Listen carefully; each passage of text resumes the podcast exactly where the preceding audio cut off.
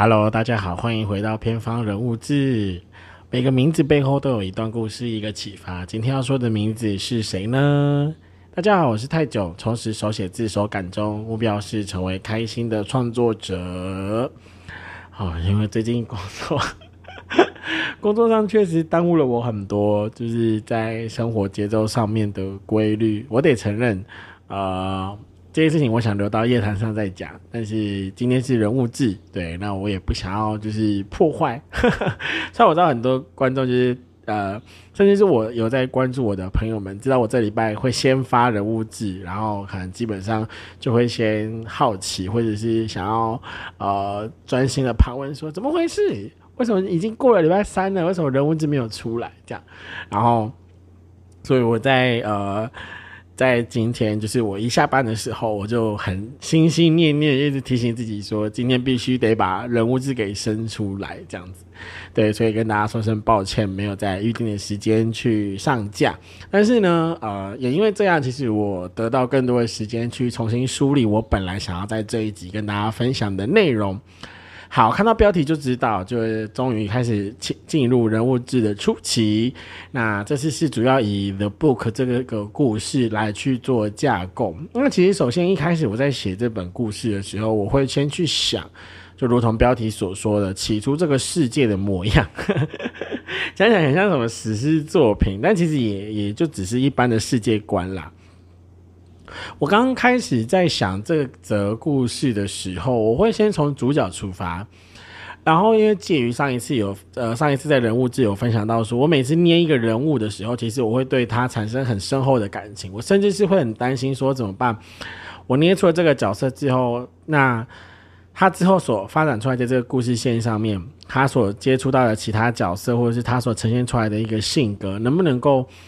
呃，就是他其实在我心中会出现一个很强烈的锚锚，就是锚定效应，然后很难挥之，很难，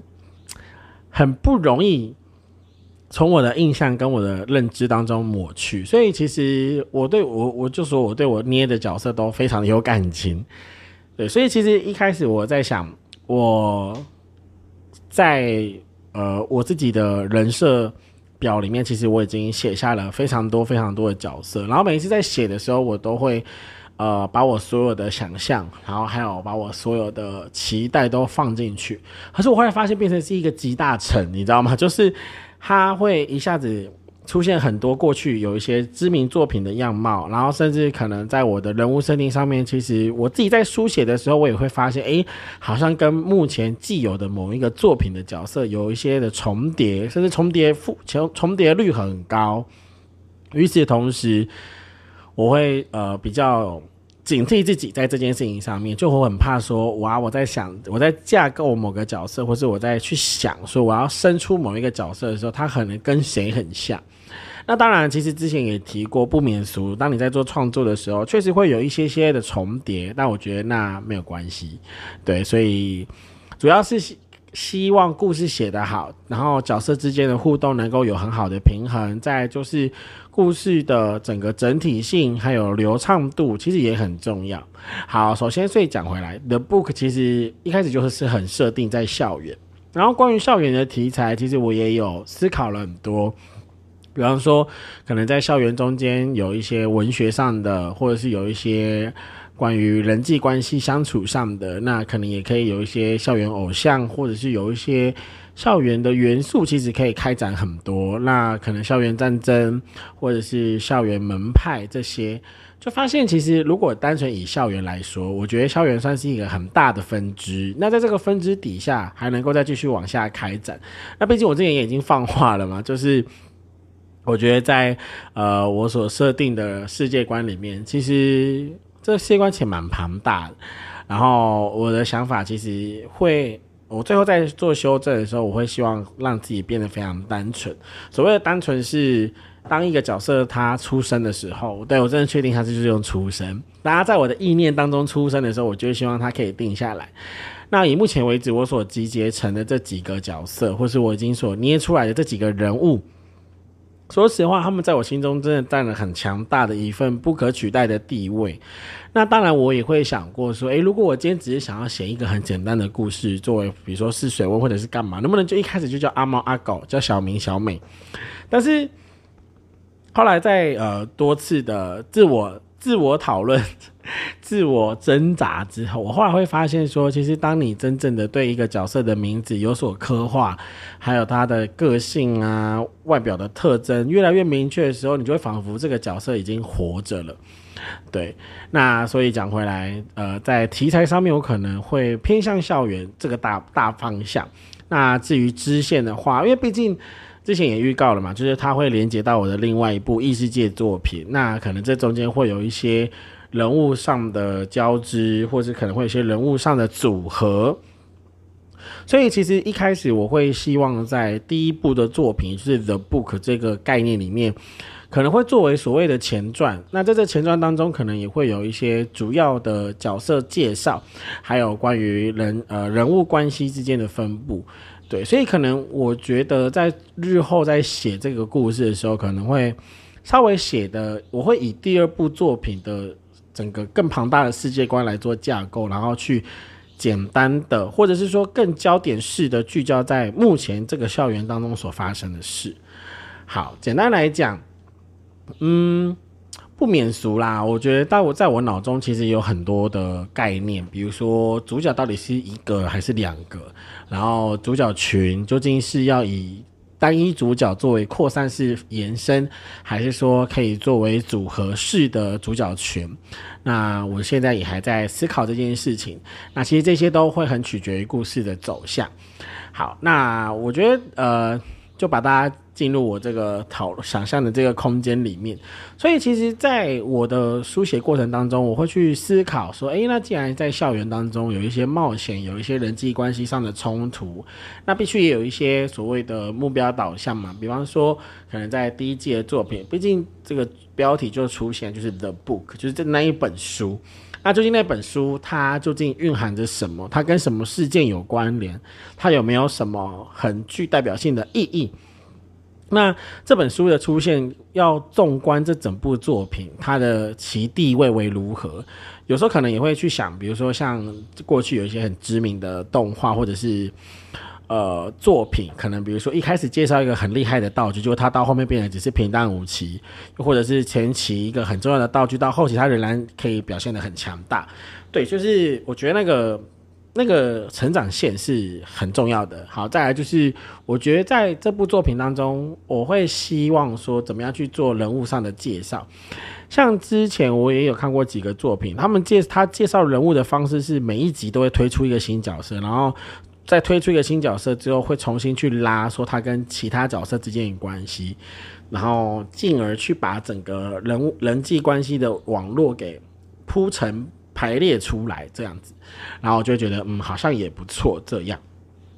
那再来，我觉得还有一部分是可能也会涉及到所谓的关系层次，比方说，如果今天我只是在讲校园，然后可能就只是我所设定这几个主角他们的日常，那有没有可能会涉及到家庭议题？有没有可能会涉及到社会议题？那甚至可能现在已经免不了嘛，可能会有一些网络议题，那有一些公开的一些呃这些议题也都会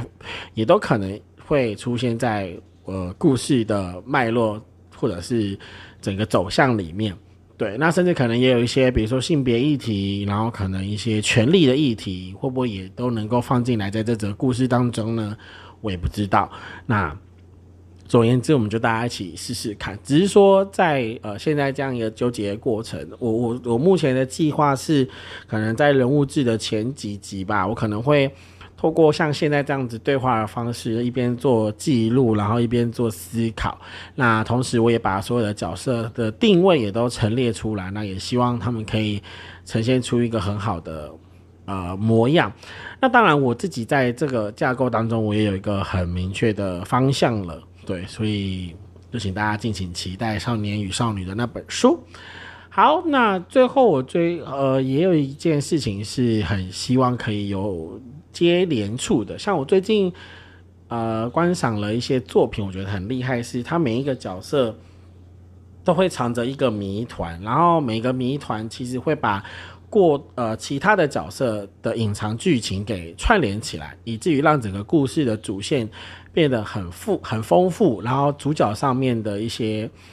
呃理所当然的设定会突然间变得很像是解锁一样，慢慢的被展开来。那其实我也很最近我也很喜欢类似像这样子的作品，就可能一开始主角可能只是一个普通人，或是说他可能本身在自己的世界，在他自己的价值啊，或者在他自己的观念当中，他自己的小小世界观可能就是很直线的发展，就没想到可能他这一路所经历过的一切，其实影响到了很多其他的角色，或是可能影响到了很多上纲一些时空跨越等等的议题，诸如此类，我会觉得这感觉也蛮棒的，其实。好，说了这么多，我觉得应该稍微有一点点的总结。对，就是人物志其实并不长，对，但是我觉得算是一个每一次在呃录制过程当中，我会想要表达出我的想法，并且把它稍微做一个。整理，然后最后希望它可以呈现出一个很具象的东西。好，首先就是方向，我觉得校园算是一个很好的舞台。那这件事情会发生在校园，那可能在校园也有很多很好切入的点，比方说校园霸凌啊，然后可能会牵扯到老师，牵扯到家长，牵扯到同学之间。那以作为主角，那可能贯穿全剧的那一本书，它也许是有功能，但也许是功能需要跟着成长。那可能在这个成长过程当中，取决于使用它的人，然后可能也取决于这个人所经历过的一些事件，类似像收集碎片的那种概念这样子。对，那我觉得最好的方式是让这个道具，就是这个主要的关键物品，它是可以随着剧情一起成长的，然后最后可以完成一个，比如说宏愿呐，或是可以完成主角的一支一一一支心愿这样。好，OK，那当然，这中间可能也会穿插一些，比如说人物邂逅的部分啊，一些转折的手法，或者是可能一些人物关系上面的改变。毕竟我。蛮欣赏，就是让角色出现冲突的手法。比方说，可能开始设定这两个人是搭档，可是结果后来可能他们遇到了一些事情，可能拆伙，然后试着重新跟别人组队，后来才发现，哎，可能我们之间的契合度或者是什么，然后重新再尝试一次组队。就是这个设定，我我其实会蛮喜欢的。然后就会觉得说，哎，好像其实在现实生活中，我们也会经历到类似的事情，比如说在学校分组。或者是在学校，呃，比如说上学期我都固定跟这几个人互动，那可能到了下学期，我们中间可能经历过了一些事情，我换了另外一个小圈子，然后呃，开始一个新的生活之后，发现好像跟上一个圈子的朋友之间的互动比较契合，等等的，我觉得这样的一个成长经历也能够放在这则故事当中。好，所以总言之呢，我觉得今天的进度就是很明确，就是在讲校园。那会不会有一些呃很超自然的现象出现？我觉得比占比重不会到太多，那可能会有一些比较多心理沟通，或者是可能会有比较多人物上面的一些建建构。对，像我之前也说，就是我会觉得这部作品它可能会连接到我自己的一些现实生活的层面，那我也觉得可以适时的把这些元素都放进去。好，OK，所以呢，介绍一下起初这个故事的世界观，就是它是发生在我们所熟悉的。呃，reality 就是现实生活当中，那可能比较多是会很贴近现实生活。至于超自然，比如说可能魔法、超能力这些东西，也许会有一些些，但是并不会很特别的着重。那可能它会不会成为关键元素，还是只是作为日常元素？这个我还会再做一些的思考。好啊，我其实预计啊，也许到了下一集或者是第五集，我可能会想办法把第一话的。主要脉络正式的把主角给推陈出来，所以可能下一集我还会再重新进入一些很细部的调整，或者是很细部的规划。也许有些人听到现在还是会觉得我根本不知道，根本听不懂我在讲什么。但是很明确的是，对我我来说，我觉得做这样子的一个记录是很重要的。对，因为毕竟。我不知道其他的创作者会如何，但是我会觉得，像我一个思绪很跳跃，或者是很容易出现变动的想法的人来说，我会很期待说，哎，我今天捏了一个角色，然后，哎，他能不能够变成这样子？哎，他也许还能够串联到另一个时空，或者还能够串联到一个平行时空。那当然，这个也不排除说会有所谓的平行世界了。好，太多了，太多了，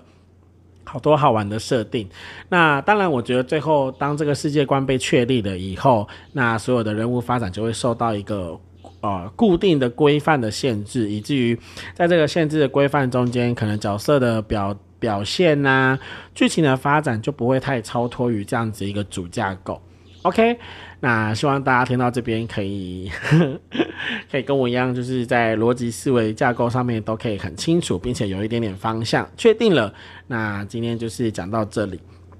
那少年与少女的那一本书的 book，那呃，也许日后对，可能七八月暑假的时候就会慢慢陆陆续续的产出。那请大家敬请期待。那最后呢，就是再次的感谢大家，就是呃耐心的等待，并且很主动的关心，说哎怎么没有发布，或者是很期待说。啊，可以参与在我的节目的发表里面。那再次感谢大家，那我们就下一次的人物志再见喽！感谢大家的收听，那